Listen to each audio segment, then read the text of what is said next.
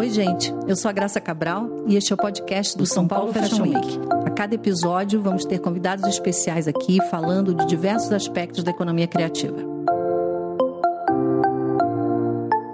Bom, chegamos ao quinto episódio do podcast SPFW. Ele vai ao ar durante um especial sobre novos protagonismos que está acontecendo em nossas redes sociais. Quem quiser saber mais desse especial, entra lá no Medium, arroba SPFW oficial, ou nas redes sociais, arroba SPFW.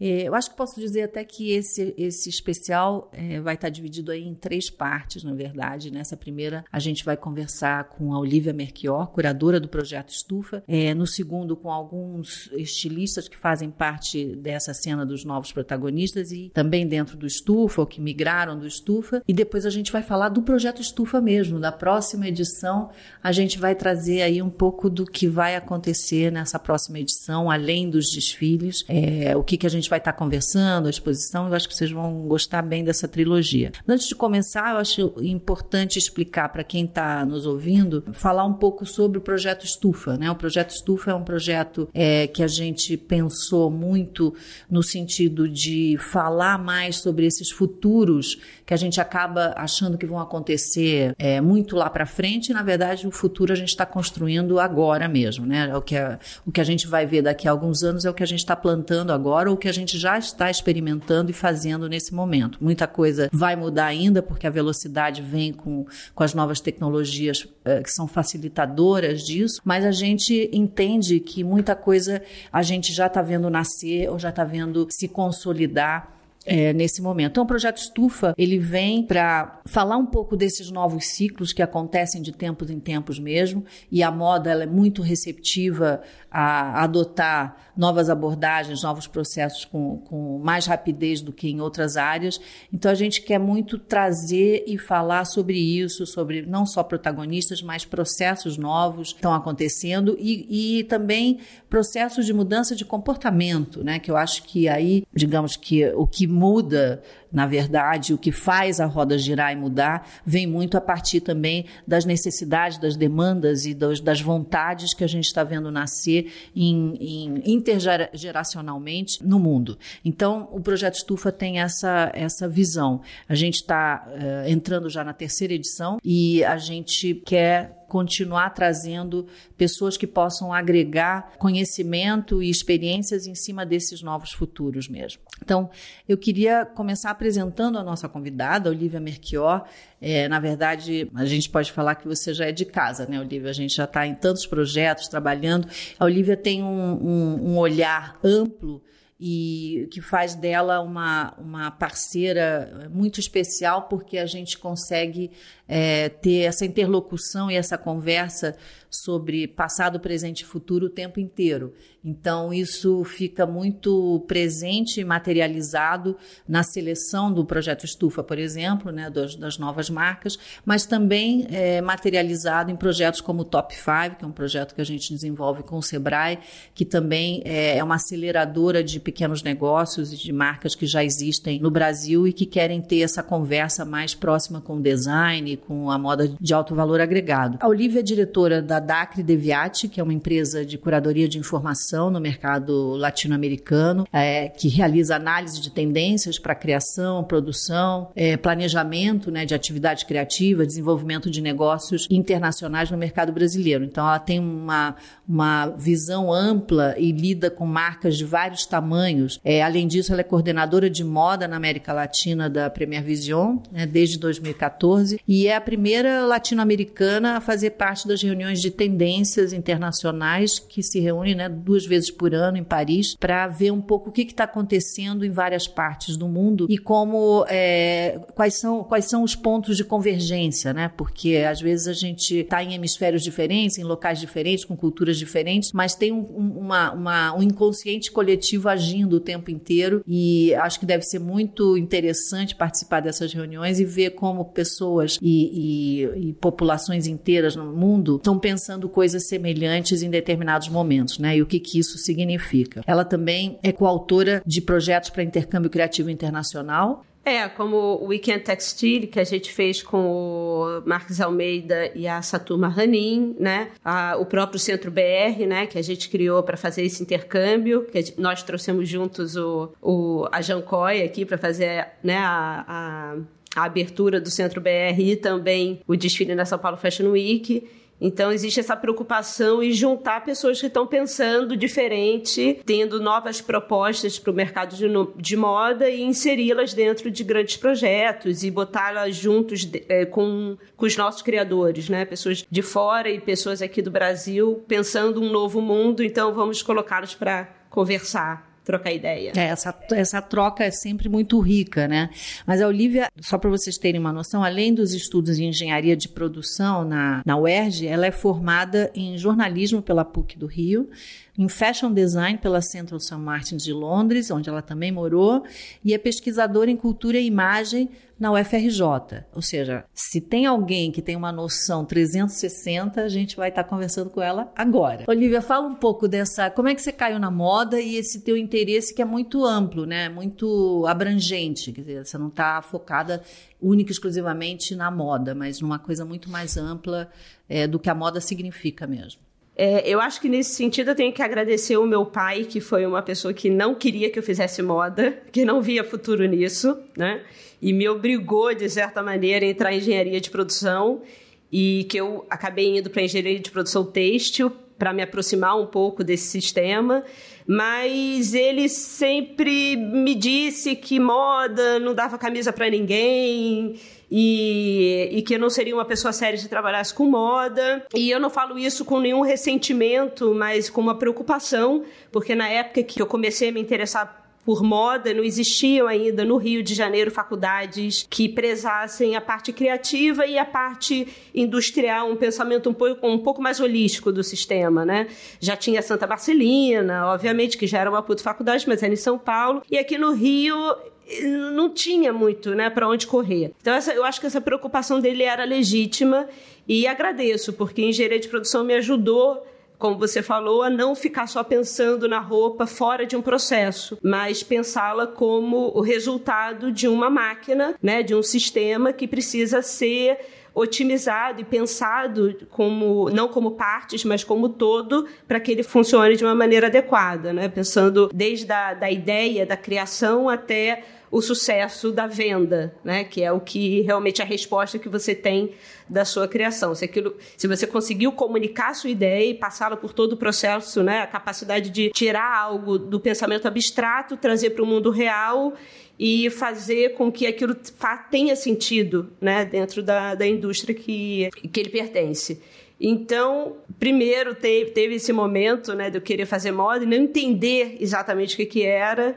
E eu lembro que eu fui fazer escola de moda Cândido Mendes aonde a Kátia da Farm também, né, não sei nem se ela terminou, mas que ela, ela também estava procurando. E eu lembro que a diferença era que eu ainda estava, né, com 18 anos ali, eu comecei a fazer escondida escola de moda Cândido Mendes. Eu não podia dizer para meus pais. Simultâneo à engenharia? Simultâneo à engenharia. E aí eu fui fazer escondido, já trabalhava, né? Eu era garçonete de um bar chamado Shenanigans.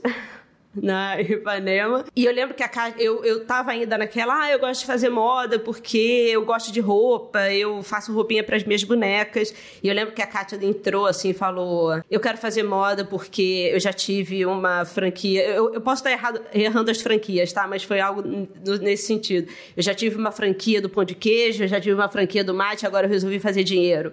É, e, e, não no sentido ruim da palavra de fazer dinheiro a todo custo, mas não, agora eu, eu quero fazer, agora eu tenho um estilo, eu quero trabalhar com moda, mas aquilo me impactou porque o resto da sala estava falando da moda como o estilo, gosto, né? E ela já estava pensando como algo muito maior. Eu gosto de fazer aquilo, eu gosto, eu tenho o meu meu estilo, o meu gosto, mas ela já estava pensando no negócio em si. Isso teve um impacto grande em mim, assim, na minha vida. E aí depois, eu realmente a faculdade era não era ainda, era uma escola de moda, não era uma faculdade. E aí eu fiquei pensando, o que, que, que é roupa, o que, que é moda para mim? E eu acho que a faculdade, talvez um pouco mais certa, né, direita, que eu encontrei foi jornalismo né? E aí foi quando eu decidi né, recomeçar os estudos e entrar em jornalismo para pensar a moda como comunicação, como esse símbolo em primeira instância que diz ao mundo ao que nós viemos, né? Que nem você falou, do passado, presente e futuro. Foi nesse momento que eu comecei talvez ter um olhar um pouco mais teórico sobre comunicação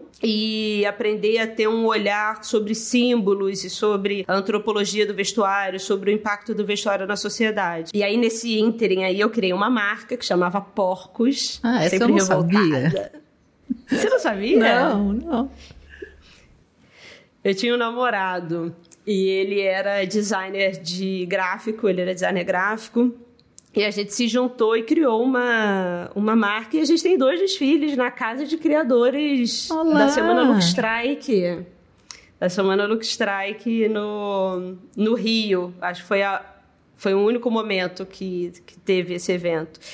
E aí a gente participou das duas edições com essa marca Porcos e nessa época a Emília Duncan, que estava fazendo um figurino na Globo, gostava muito do que a gente estava fazendo e era a nossa maior, maior compradora. Ela ficava comprando porque ela estava fazendo uma novela que tinha um núcleo de moda e ela ficava comprando as nossas roupas.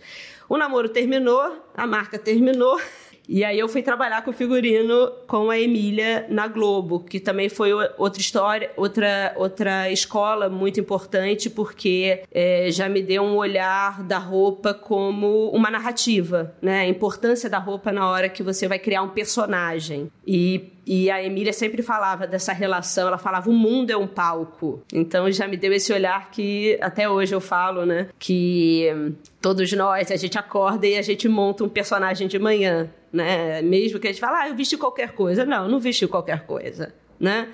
Mesmo que você esteja muito sem saco, você fez escolhas estéticas de, de uma maneira, construiu um personagem para que, um, que o mundo te veja da maneira que você gostaria. Às vezes dá certo, às vezes não.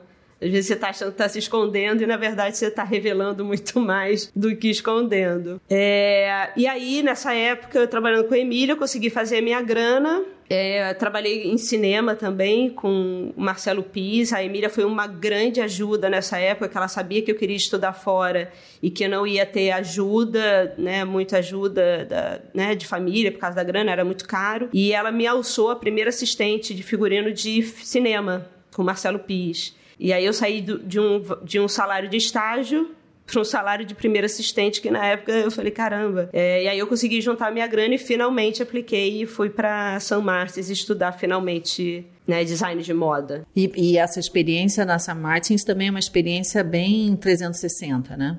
Eu estava até falando com a Constanza semana passada, e aí ela estava falando, ah, porque as faculdades e tal. Eu falei, Constanza, é, eu nunca tive uma aula na São Martins. Eu nunca tive uma aula. Ela, mas como não? Eu falei, não, eu não tive. é, você tem, você tem que ter perguntas. Ninguém te dá uma resposta. O que eu acho muito interessante, inclusive para esse momento, para falar um pouco dessa atitude nova que o Estufa, o estufa né, fomenta e, e quer trazer, é que é você tem que resolver, você não pode ficar esperando métodos e modos e maneiras e que nem o meu tutor na São Martins falava estupros intelectuais, porque ele, ele dizia, se eu te ensinar a modelagem de uma manga antes de você tentar fazer uma manga, eu posso estar tirando a sua possibilidade de inventar um novo, uma nova forma de pensar a manga. Então, assim, tenta fazer a partir do que você está tentando, tinha né, os monitores que olhavam e facilitavam o seu caminho, mas nunca era, olha, uma manga se faz assim, liga o ponto A, o ponto B, o ponto C. Então, essa coisa assim, não tinha esse momento de, ah, como é que faz uma manga? Aí alguém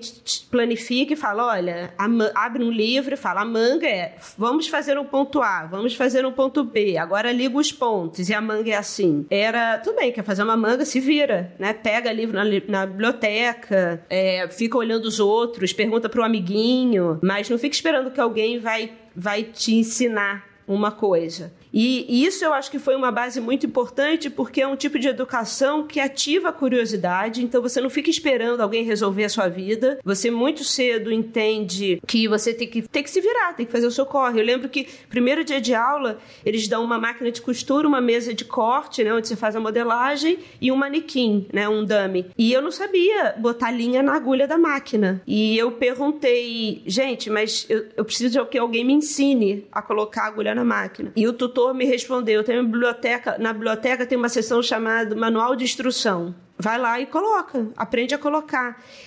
Isso faz com que você nunca espere nada de ninguém. E isso eu acho muito importante. Quando você quer pensar diferente, quando você não quer repetir o que está sendo feito, né? Eu acho que o pensamento disruptivo, ele, ele, ele é um tanto anárquico nesse sentido de que é você com você, né? Você não pode esperar nada de alguém. Se alguém te der o braço, né? Agradeça, segura o braço, mas não fique puxando para ter o corpo inteiro da outra pessoa, né? No, no sentido de ficar ficar tendo que se apoiar no outro. Isso em todos os sentidos. Então, eu acho que o que a São Martins ensinou muito na minha vida e o maior impacto foi que eu não podia depender de ninguém, né? E eu também não podia, não poderia sobrecarregar ninguém. E eu acho que isso numa visão de, de moda hoje, nesse quando né, toda a estrutura de um sistema pré-concebido começa a se movimentar e se reestruturar, as pessoas que, que sobrevivem é, são as pessoas que têm essa capacidade de não depender de, das estruturas maiores, né? São as pessoas que conseguem se reestruturar por, pela curiosidade pela sua capacidade de organização, de encontrar as respostas da, do, do, dos novos problemas, né? E não ficar esperando, ai meu Deus, tomara que não mude, porque eu já aprendi a fazer de uma maneira manga. Se eu não puder fazer dessa maneira, eu não vou conseguir fazer mais nada na minha vida, né? Agora, a gente fala muito que o, o trabalho do, do criador, do estilista, do empreendedor, de um modo geral, é um trabalho muito solitário. E você está trazendo muito essa questão da, da de não depender de ninguém, né? É, é, normalmente, até quando a gente começa, a gente falando de projeto estufa, entrando no projeto estufa, a gente tem marcas muito é, que estão no começo das suas trajetórias é, de, de, empresa mesmo, né? E são é, marcas que na verdade, dependem mesmo de uma pessoa só, de um grupo muito restrito é, para auxiliá-las. Você acha que isso ao mesmo tempo que isso traz essa possibilidade de questionar e ter é, rupturas, né, e, e, trazer novas possibilidades, ao mesmo tempo isso não traz também uma insegurança, um medo, né, do risco? É, mas o medo do risco é inerente à criação, né? ser, ser empreendedor em si é você gostar da adrenalina. Tem que gostar da adrenalina, né? E, e você, na verdade, se entediar com, com a rotina né? Por exemplo, eu até brinco assim com os meus amigos que até com o João, né, meu marido, que ele fala, cara, quando tudo tá certinho, quando você conseguiu vencer as coisas, você começa a ficar entediado, inventa um novo, um novo troço para fazer. Mas eu acho que é isso, é ser desafiado o tempo inteiro e é esse olhar curioso, sabe? Ah, já sei fazer uma manga dessa maneira, eu quero fazer agora uma outra coisa, né? Uma outra manga de uma outra maneira. No caso da solidão do empreendedor, eu acho que existe é, uma maneira de lidar, eu acho que com a vida, pelo menos que eu prezo, que não é solitária. Não é a questão de ser solitária, mas você entender que ninguém tem a obrigação de te ajudar, né? Você tem os seus sonhos, você tem as suas vontades, você tem o seu a sua a maneira que, de conduzir a sua vida que você vai acreditar que seja mais interessante, mas depender de outras pessoas é o que me incomoda. Então eu tenho uma visão que eu me junto, né, com diversas pessoas mas eu também não fico nunca numa situação ou me colocando no lugar onde elas me devem alguma coisa ou que, ah, agora a gente começou a trabalhar, a gente tem que trabalhar o resto da vida, sabe? Tem uma coisa que, que assim, eu entendo que as, as pessoas se unem, mas eu acho interessante que elas, cada uma delas, tenha força nas próprias pernas. Né? O Roberto Freire, o escritor, ele falava a gente só pode amar uma pessoa se a gente não depender dela para nada, porque isso é uma escolha. Então, se você não depende de uma pessoa para ter dinheiro, se você não, não depende de uma pessoa para é, ter afeto, se você não depende de uma pessoa para ter amigos, se você não depende dela por nada, e mesmo assim você escolhe estar do lado dela, aí sim você pode chamar de amor, porque não tem dependência nenhuma, é escolha livre, né? E não necessariamente que se você estiver longe dela, você vai se tornar uma pessoa miserável, né? Mas estando junto é mais gostoso. A gente está falando de um, de um momento é, que cada vez mais a gente fala de economia compartilhada, economia afetiva, colaborativa, e todos são termos que, na verdade, é, a gente tem que fazer um, uma, uma diferenciação entre colaborar, compartilhar, que não seja dependente, né? que a gente possa realmente criar é, parcerias onde. E aí eu vou entrar um pouco no teu trabalho mesmo de, de consultoria e de orientação que você faz com, com as marcas, e principalmente com as marcas menores. É, é, o que, que, você sente uma diferença entre marcas que estão mais estabelecidas, há mais, que estão há mais tempo no mercado, e essas marcas novas que estão chegando? nesse sentido, né, de depender, de aceitar os desafios, de sair da zona de conforto, Sim, de questionar. Talvez pela idade. Às vezes o que eu falo para eles é cuidado para você não envelhecer. E envelhecer na cabeça também, né? Porque eu acho que a juventude traz isso, traz essa força, esse ímpeto, essa vontade de mudança. O, o, eu acho que quando eu estava falando do, da não dependência, é uma relação que é, você tem que fortalecer o outro, as pessoas na sua, em sua volta, mas não criar também uma empresa onde as pessoas dependam de você, né? Ou que você cria um sistema interno onde existe uma hierarquia muito, muito definida, onde todo mundo tem que praticamente pedir a benção para a empresa andar, né? Eu acho que nas minhas consultorias eu sempre falo que a minha consultoria deu certo se a pessoa não precisar mais de mim para nada. E isso tanto em empresas grandes quanto em empresas pequenas, né? Então, no Estufa, eu falo para né, os garotos o tempo inteiro, para as meninas, eu falo: eu espero que daqui a pouco você não, não precise de mim para nada, sabe? A gente, a gente possa ter uma amizade. É, e, obviamente, a gente se ajudar em momentos e tal, criar uma rede interessante, né?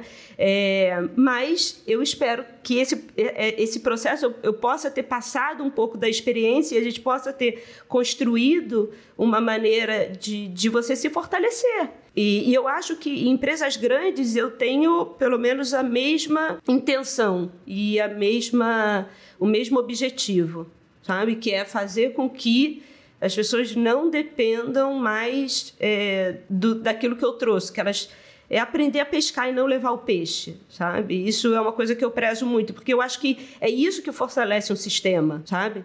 É isso que fortalece todo um sistema, no nosso caso, um sistema de moda. Então, no caso da, desse pensamento, quando a gente vai pensar em novas formas de fazer as coisas, quando a gente pensa em, em, em economia colaborativa, afetiva, é, quando a gente pensa em sustentabilidade, tem que tomar um cuidado muito grande para isso não virar uma estratégia de marketing vazia. Né, que eu sempre falo. E para mim, essas coisas só mudam quando muda um mindset. Você tem que é pensar diferente, sabe? E esse pensamento de que nunca vai ter alguém que vai resolver o seu problema. No caso da sustentabilidade, não adianta você ficar reclamando e falando, ai, porque o governo, ai, porque. Tem que reclamar sim. Tem que pedir política pública, sim. Tem que falar que as coisas têm que melhorar, sim. Mas se você não fizer é, é, mudar a relação que você tem com o consumo, a relação que você tem com produção, a, a, aonde você compra. Eu tive alguma, alguns, alguns encontros, né, que também não vou citar os nomes, mas de pessoas que estavam lá clamando pela sustentabilidade e falando da importância da mudança do processo. E aí, na verdade, você olha para a pessoa e fala, mas você está vestida de quê? Porque eu tô vendo um poliéster, um poliéster simples comprado numa loja de departamento, de volume. Então, eu acho que é isso que a moda também precisa ser pensada de uma maneira muito mais política do que ela vem sendo pensada. E não é um, um, uma política partidária, né? mas é uma política de o que, que você quer comunicar né? Porque o que você veste é diretamente ligado ao mundo que você quer construir, o mundo que você vive. Você está tendo ali, você está falando para o mundo, você está é, é, deixando muito claro os seus posicionamentos sobre as coisas. Então não adianta você ficar falando sobre sustentabilidade se você não a veste se você não mudou a sua maneira e acha que alguém vai resolver o problema da, da sustentabilidade para você. E precisa ter uma atuação constante. Eu também não estou falando que resolve você separar o lixo dentro de casa e depois botar ele na. abre a porta de serviço, coloca ele ali, reza e você não sabe mais para onde ele foi. Ah, eu fiz a minha parte. Não, não fez. Não fez. Tem que saber, né, para onde as coisas estão indo. Então, quando você fala. De onde desse... vem, para onde está indo. Isso, assim, da onde vem, para onde vai, é, o que está acontecendo com aquilo. Não adianta tampar o sol pene... com a peneira, né? E falar que os novos processos estão acontecendo quando você vê que a gente, inclusive, politicamente, está em um momento muito conservador e reacionário. Né? Então, eu só fico com medo, às vezes, na moda, quando a gente faz, tem todo esse esforço, né? Por exemplo, no Estufa, trazer novas vozes, novas maneiras de pensar, de produzir, de construir e tal. Mas quando a gente vai olhar a, né, o, a constru, o que está acontecendo na sociedade fora do nosso, da nossa área, do, no, do nosso meio, do nosso nicho, a coisa não está melhorando, não. Não está mais colaborativa, não, graças, assim, sabe? É o que eu acho. Não está mais afetiva, não. Então, eu acho que existe um discurso importante a gente pensar. A moda né, traz como discurso dentro do, do, do panorama dela que a moda sempre é prospectiva, a moda sempre é inventiva, a moda sempre, eu sinto, né, um passo adiante. O Érico Robesbauer falava, é impressionante como certos estilistas conseguem antever modificações sociais muito importantes antes que os próprios sociólogos. Né? Ele já falava isso na década de 80 e 90. E eu acredito nisso. A gente consegue antever coisas para o bem e para o mal. Só que agora, às vezes, parece que a gente vai levantando certas pautas e, numa vez que a gente resolveu no âmbito da moda, elas estão resolvidas de uma maneira geral. E eu não acredito nisso. Eu acho que a luta, é, a gente precisa pensar a moda como esse, esse instrumento de mudança político que vai muito além né, da, dos eventos, da passarela, do, do nosso nicho, né, das nossas conversas internas. E eu acho até pelo lugar que ela ocupa no nosso dia a dia, né?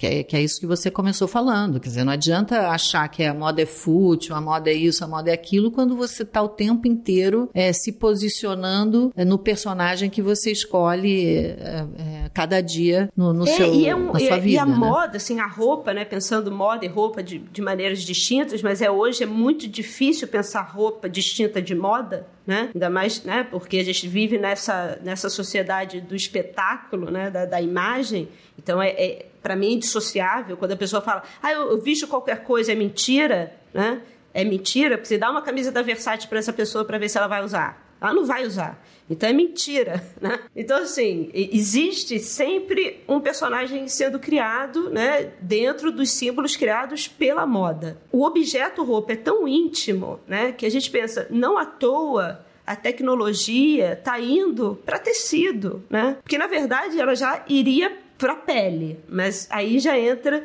problemas éticos muito maiores. Mas essa barreira de largar. O celular não vai ser mais esse canal de, de difusão das nossas informações pessoais, e sim a roupa. Claro que celular você tem que apertar um like, né? O celular você perde, ele fica longe de você. A roupa não, tá grudada no nosso corpo, tá sentindo nosso batimento cardíaco, tá vendo se a gente ficou excitado passando numa vitrine ou se a gente ficou entediado, se a gente não prestou atenção. Né? É, é esse é o commodity hoje, né? Que realmente dá altos lucros para a indústria. Então, a gente pensar a moda como esse essa é uma das áreas essenciais, porque a gente tem essa capacidade de pensar gostos e difundir desejos de massa. E não à toa a tecnologia colou na gente. Não adianta fazer o Apple Watch que ninguém usa, né? Agora dá, dá para um designer de moda, né? Dá para um designer de moda em dois segundos a gente viraliza. Então pensar também essa, esse nosso comprometimento com esse mundo que está se estruturando, né? E pensar como que a gente vai usar as nossas habilidades de, de, de, de criação de desejo, né, de, de criação de personagem, de construção de símbolos, para fazer com que a tecnologia fique né, mais próxima né, da, da, gente, né? É, é por isso que a gente não pode pensar roupa só pelo design, pela cor, pela tendência da, se é longo, se é curto, se é justo, se é, se é largo. É muito maior. Eu acho que a gente tem um, uma responsabilidade gigante e eu não sei se a maioria dos nossos companheiros, né? É, você sabe, a gente conversa muito sobre isso, mas eu tenho certeza que a maioria dos nossos companheiros é. não entendeu isso ainda.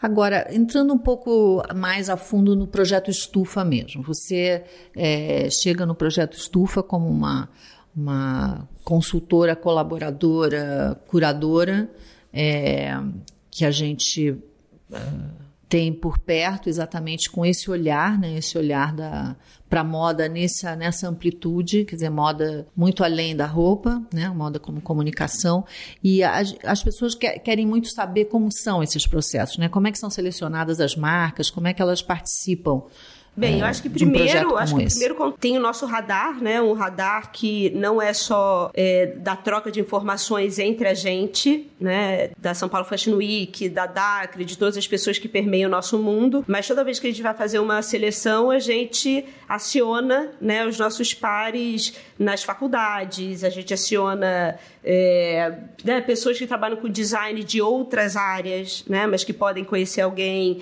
jornalistas. A gente vai acionando outros criadores, né? Sempre quando a gente gira uma estufa, a gente pergunta para os próprios designers que estão no line-up quem você indicaria para te substituir, né? Porque a pessoa sobe para o oficial, né? Então, quem tem alguém que você acha bacana? Então, a gente, a gente tenta fugir também do nosso próprio algoritmo, né? Porque a gente não quer ficar ali preso, a gente quer ver coisa nova. Então, a gente vai tentando driblar o nosso né, o nosso meio e tentando chegar em, em, lugares que a gente não não tá não tá vendo. Então, aí prim, primeiro existe essa seleção, né, de, de, pessoas, de informação, de nomes que chegam até a gente. Depois, existe o filtro do próprio Estufa. Né? Como, eu, como a gente estava falando aqui antes, é, é um projeto que fala sobre pensamentos prospectivos. A gente não quer pessoas que estão pensando, que não estão trazendo soluções. A gente quer pessoas que estejam olhando para o mundo e entendendo as mudanças necessárias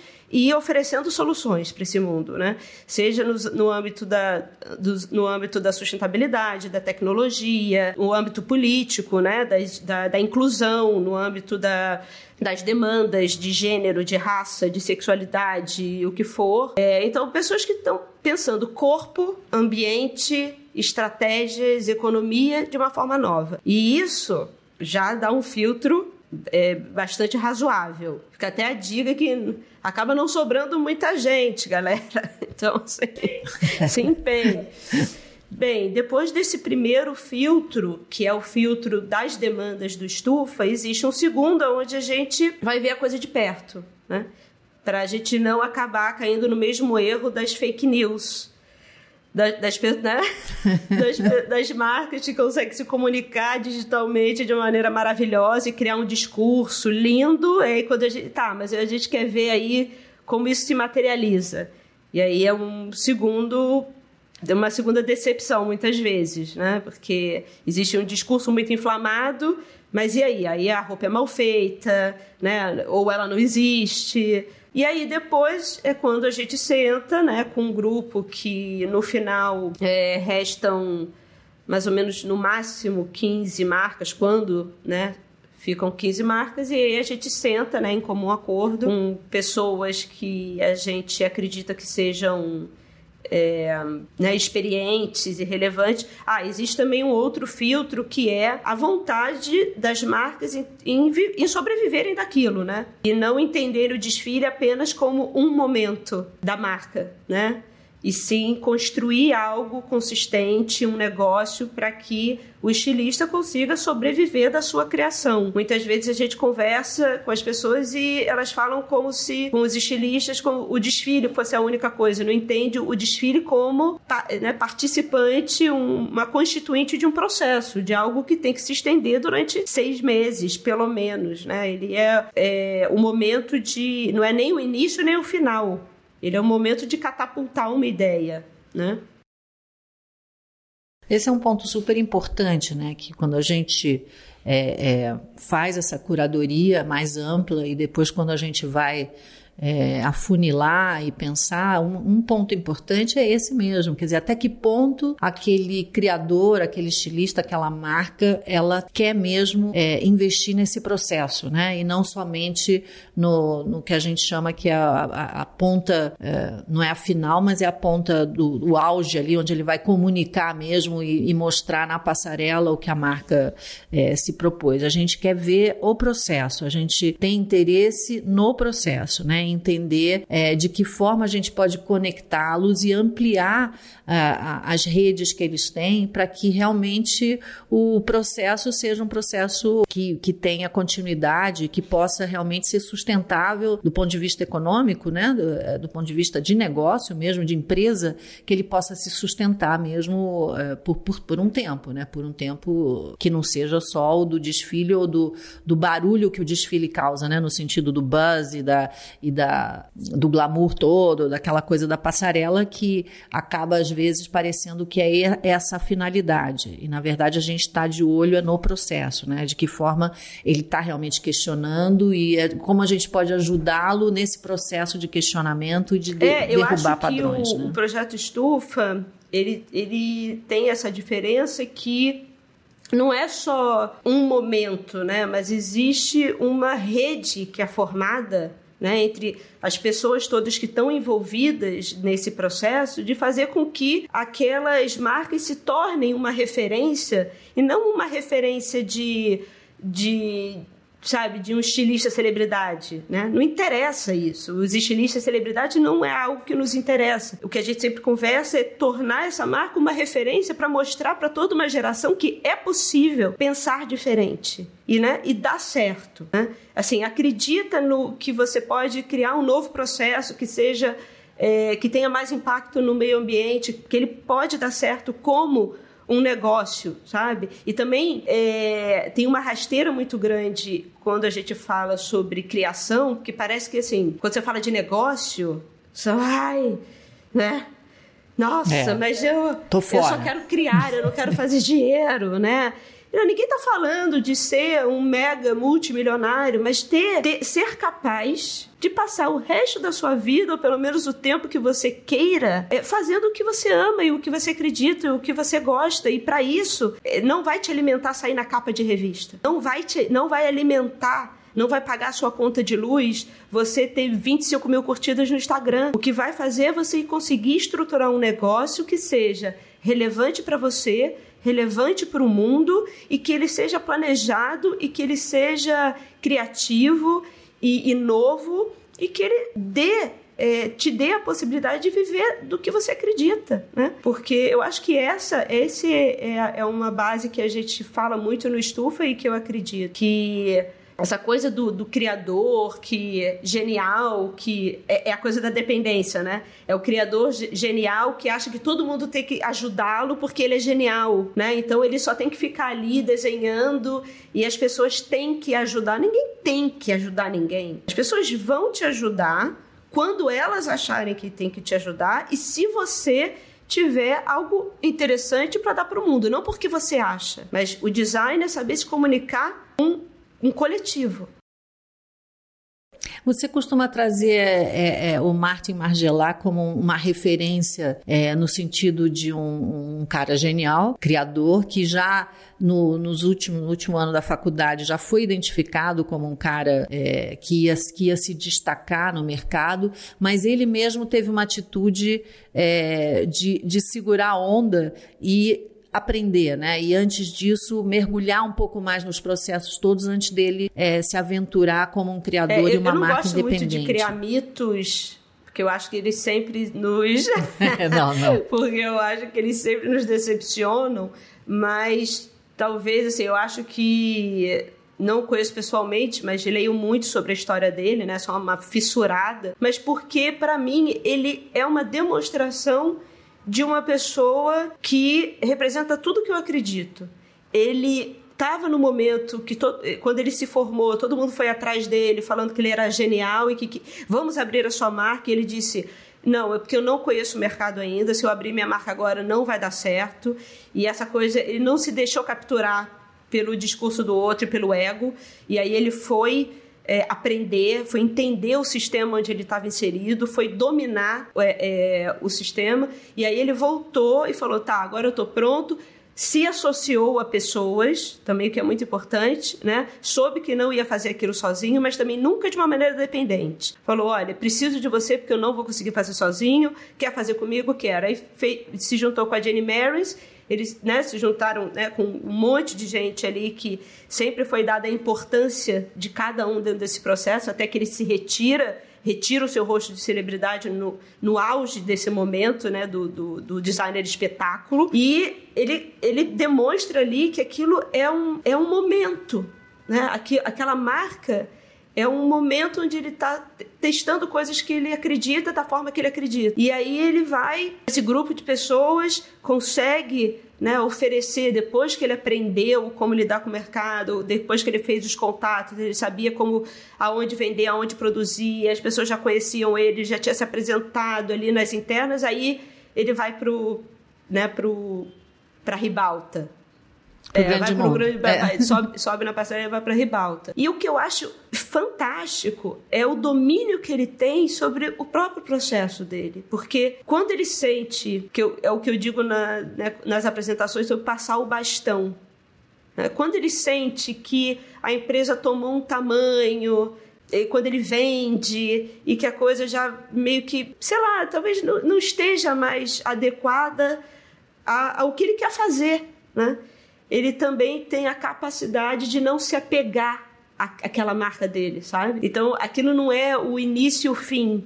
Ele se reinventa no auge. E ele fala, ele passa o bastão, fala, olha, não quero mais fazer isso. E aí, e aí ele tem uma frase que quando ele, ele fala isso, ele, a Jenny Marys fala, nesse dia que ele decidiu sair, a gente nunca mais se falou. E não é porque eles brigaram, não, não, não, foi porque eles brigaram. É porque eu acho que é isso que, que mostra a não dependência. Obviamente, eles podem ficar amigos, mas ele foi fazer outra coisa. E ela foi fazer outra coisa. Então, essa ideia de que você se junta pessoas, se fortalece, mas para fazer algo importante.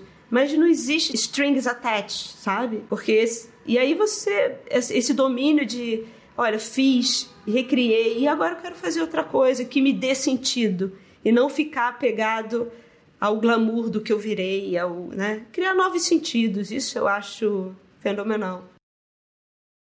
Agora, você sente que essas novas gerações, a gente está falando é, das marcas do Estufa em particular, é, que são novas gerações, né, são, são novos criadores, você sente que isso já, já faz parte deles? Porque a gente vem de, de um histórico de moda onde, obviamente, a questão do ego e de, né, de quem assina e de quem aparece é, era sempre uma questão muito, muito forte. Você acha que ela já vem com uma outra, um, um outro pensamento, Não, uma outra cabeça? Eu acho que esse é um ponto alto do Estufa. É educar para isso, é educar para a vida nesse sentido. Eu acho que eu acho que é isso tão entranhado principalmente na sociedade do, do, espetáculo né, potencializada ao último índice que a gente, vende, que a gente vive hoje, é, é, é, um processo. Eles não chegam no estufa assim. Eles chegam no estufa achando que eles terem 5 mil seguidores e mil likes quer dizer alguma coisa. Para mim, não quer. E o que eu falo para eles é: vocês estão muito jovens. Daqui a pouco, a, ju a juventude ela é muito facilmente substituída porque é algo cronológico, você envelhece. Você não vai ter 20 anos para o resto da vida. Então, o que você é interessante hoje é porque você está vivendo um mundo que as pessoas de 40, eu, por exemplo, você, a gente já não tem saco. Mas a gente, quando tinha 20, a gente estava nos inferninhos, a gente estava entendendo as novas linguagens, a gente estava andando nos becos, a gente estava ouvindo a música do momento. Aos 40, antes disso, você perde um pouco de saco. Né? Então, se você não constrói uma vida interessante, se você não se mune de pessoas interessantes ao seu lado, se você não constrói um negócio interessante e sustentável e coerente com as suas ideias, você vai envelhecer. E aí vai ser uma outra geração que vai estar em outro aplicativo e que vai estar em voga em outro momento por outros projetos. A gente tá envelhece. Tá né?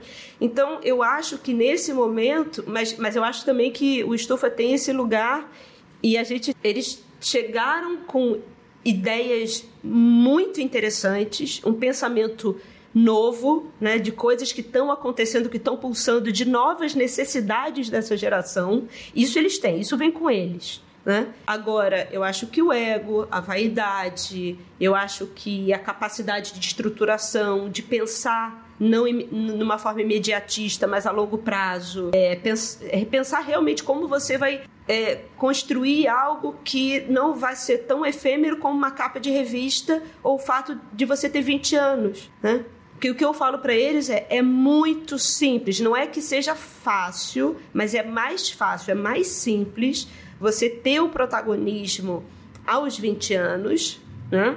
Por diversos motivos, do que você manter esse protagonismo por 20 anos. E é aí que, que, que, que é além, vai além da idade e além da pulsão criativa da juventude. Né?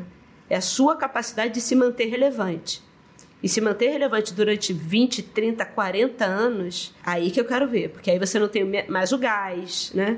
Aí você não tem mais a beleza, você não tem mais o saco de virar à noite, né? Nas melhores festas, onde tudo é incrível, tudo é novo, onde, né?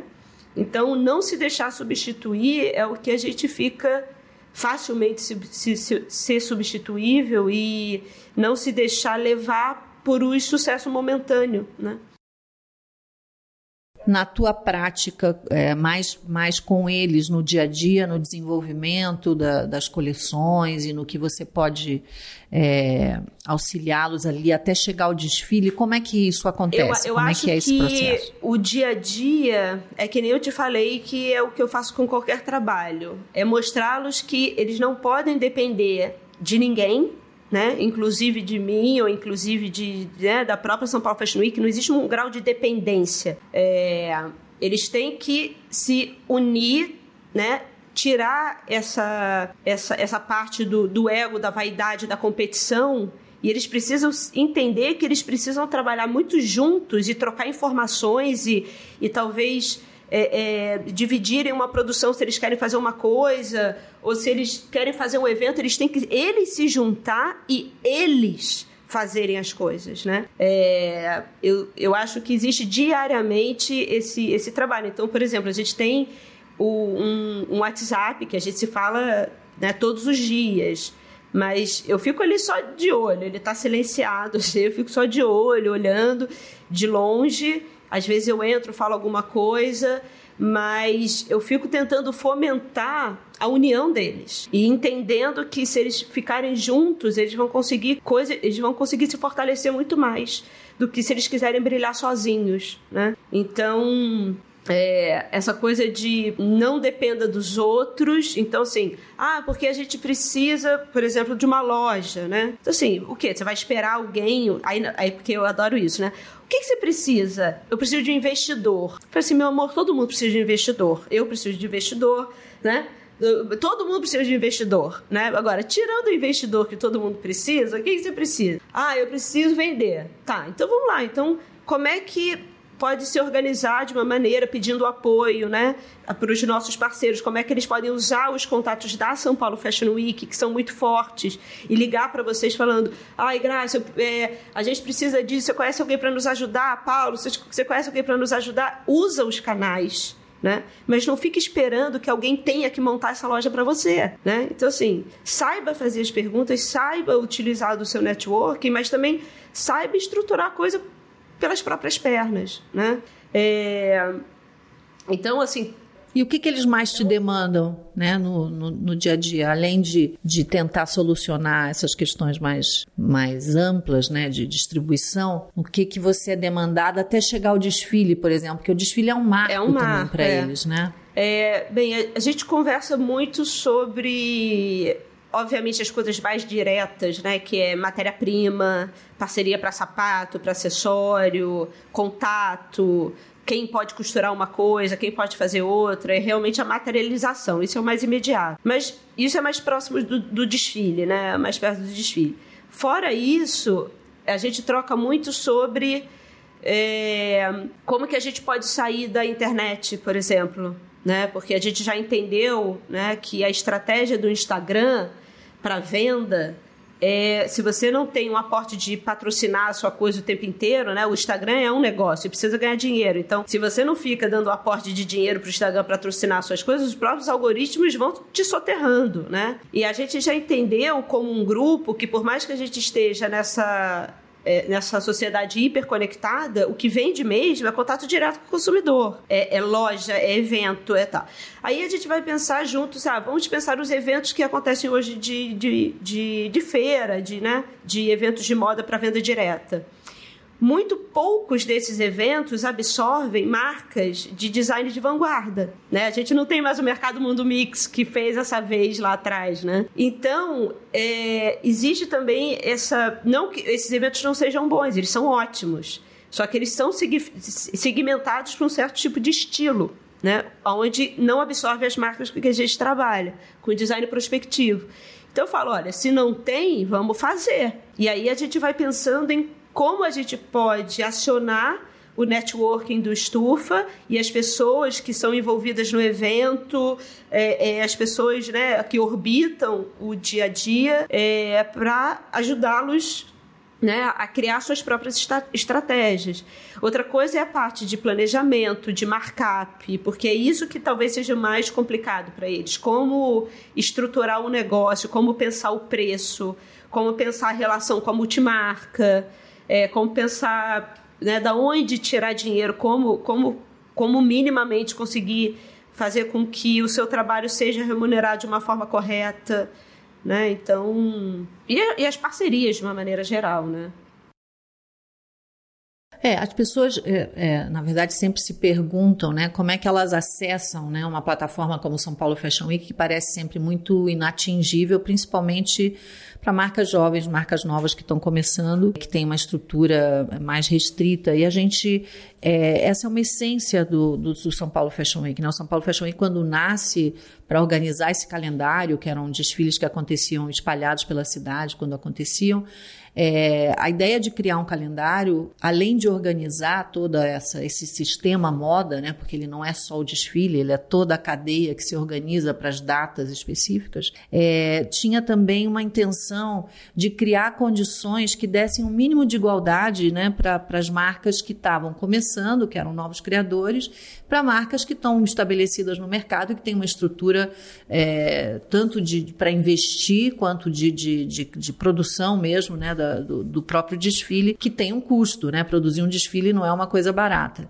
Então tem uma a, a, a vocação, a essência do São Paulo Fashion Week sempre foi criar condições para que marcas de tamanhos uh, diferentes, de, cap de, capacidade de investimento diferentes, tivessem as mesmas condições. Então, elas recebem um, um espaço já uh, montado, com uma estrutura de camarim, de, de, de sala de desfile, uh, de, da parte toda de iluminação, ter uma, uma mesma igualdade e, e mesmas condições para que, a partir dali, quem tem mais capacidade de investimento pode fazer um show maior. E quem está iniciando nesse processo, mas tem uma, uma, uma, criatividade forte, né, uma, algo a dizer muito forte, é, consiga mostrar o que tem o que tem desenvolvido de uma forma de qualidade é, O que é muito igual, parecido com o né? Premier Vision, sabia? É, ele tem os estandes, eles são iguais, eles são iguais. Você pode aumentar de tamanho, mas você não pode, fora do stand, fazer altas estruturas e tal. É, porque exatamente eles, eles querem tentar deixar com que pessoas que estejam começando tecelagens iniciantes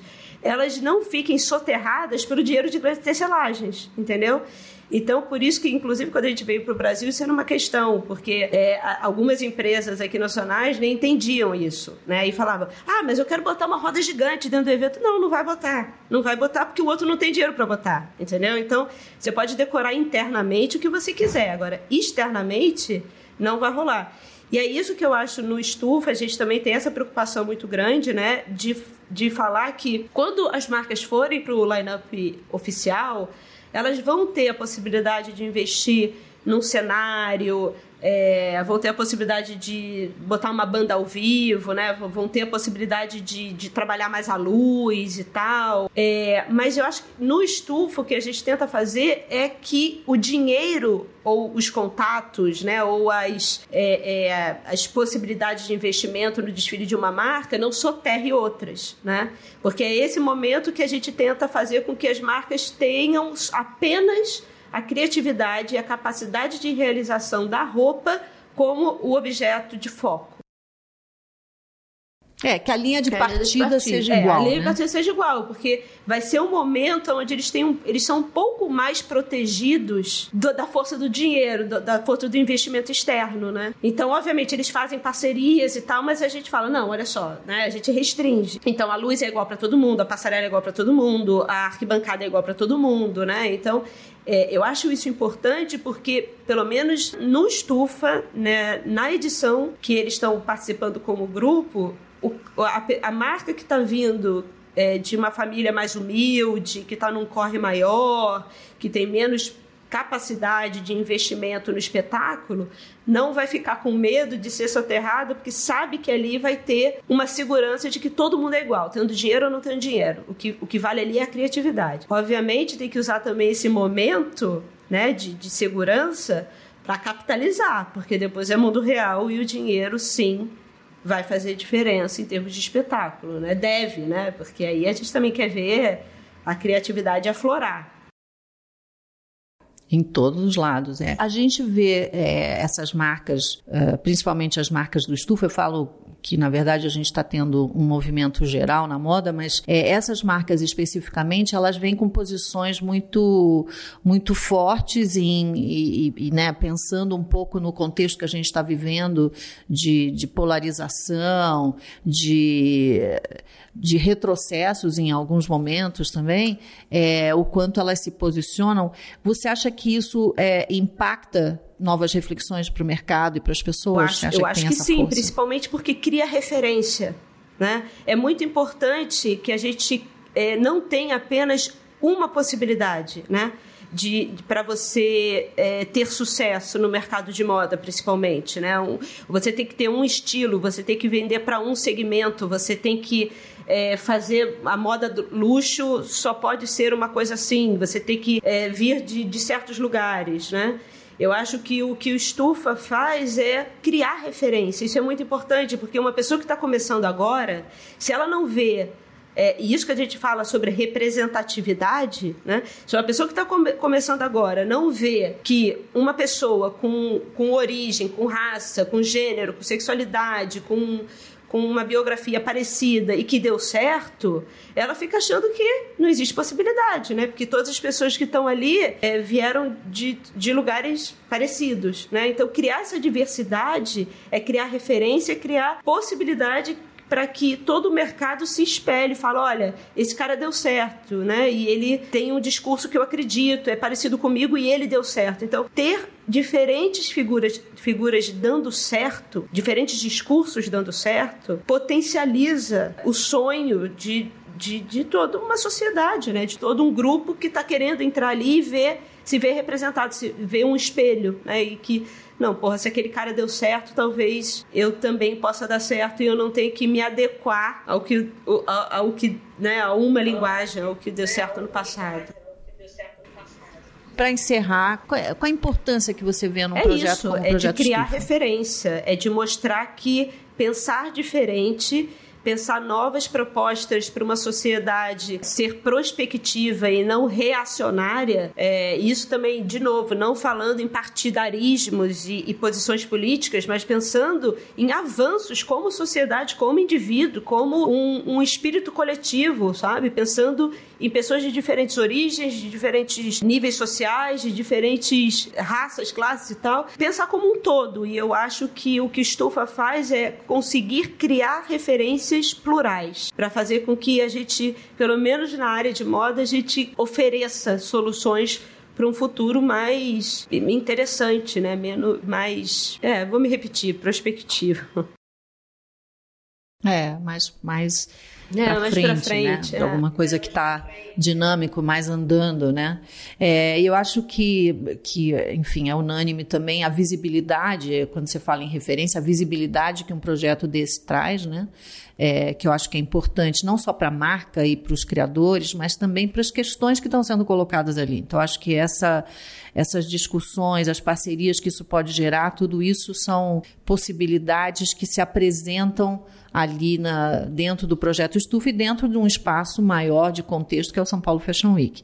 E que a gente já tem duas marcas, pelo menos, que já migraram do, do projeto Estufa e estão no line-up do São Paulo Fashion Week, a Cacete e, e Cole é, e, a, e a Beira. a voz, né? Sabe, fizeram parte do primeiro é, grupo, né, né e, e, muitas vezes as pessoas ficam, né, falando, ah, mas vale desfile, não vale desfile, é, tem ainda relevância, não tem relevância. É, eu tenho certeza que as marcas que estão dentro do Estufa entenderam a relevância do, de ter uma plataforma com a São Paulo Fashion Week, né? Até a gente teve, né, o Estufa, principalmente, teve duas matérias na Vogue Itália que todo mundo tem consciência que se eles não tivessem unidos numa plataforma com a abrangência e amplitude da São Paulo Fashion Week, nunca eles teriam sido vistos, é, os seus discursos amplificados no exterior, como aconteceu com diversos convites que aconteceram, né?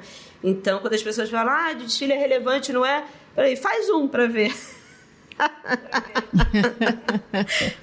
E isso lembrando que, que, que tem todo o frisson antes do nervosismo, porque não pensem que é só o criador, as marcas que ficam nervosas. A gente também fica, porque a gente quer que tudo saia legal e que eles realmente é, consigam aproveitar esse espaço para comunicar o que né, a marca deles. Isso vale para todo mundo que está no line-up, a gente sabe o que, que é, né? É, de dar certo, das coisas acontecerem no timing certo, no tempo certo, deles poderem é, realmente oferecer e mostrar aquilo que eles com essência de criação eles querem mostrar. Bom, a gente tem muita coisa para conversar, Olivia e eu, a gente assim, a gente não para de, de falar, a gente tem milhões de coisas em comum. Primeiro, a gente nasceu no mesmo dia, somos virginianas do 5 de setembro. O marido tem o mesmo nome, João e João, os dois são terapeutas. Estudamos então jornalismo tem, na PUC. E as duas fizeram jornalismo na PUC Rio e ainda eu não fiz engenharia de produção, nada disso. Ela foi além, muito além. Mas a gente tem muita coisa para trocar sempre. É uma conversa ótima. A gente conversou com Olivia Merchior sobre a curadoria que ela faz com o projeto Estufa, mas também sobre outras áreas, sobre é, o pensamento dela, né, as coisas que ela pensa. Então, é, sem dúvida, a gente vai querer repetir outras vezes essas conversas. Olivia, que também tem um podcast super interessante chamado High Low, é, com a Isabel. É, elas ficam, a Isabel Junqueira, elas ficam numa conversa Paris-Rio, é bastante interessante também. Então, também procurem esse podcast, vale super a pena ouvir, para quem é interessado em moda e num aspecto mais amplo da moda. É, sempre tem um Graça. assunto interessante. Então, assim, eu, eu agradeço muito não só a amizade, mas por você ter me convidado, ser responsável por eu estar nesse projeto incrível que tenho muito orgulho de fazer parte. Obrigada por tudo, obrigada pela conversa mais uma vez. Beijo. Beijo. E como comentei no início, esse é um, um dos podcasts que a gente vai estar tá falando sobre o projeto Estufa, sobre novos protagonismos é, e, e, sobre a, próxima edição também do, do Estufa. E a gente espera vocês quiserem saber mais sobre esse assunto da, da, do, dos protagonismos e dos protagonistas nas redes do São Paulo Fashion Week. Procurem o Medium é, ou YouTube no arroba SPFW Oficial ou nas redes sociais no arroba SPFW. E a gente se vê no próximo.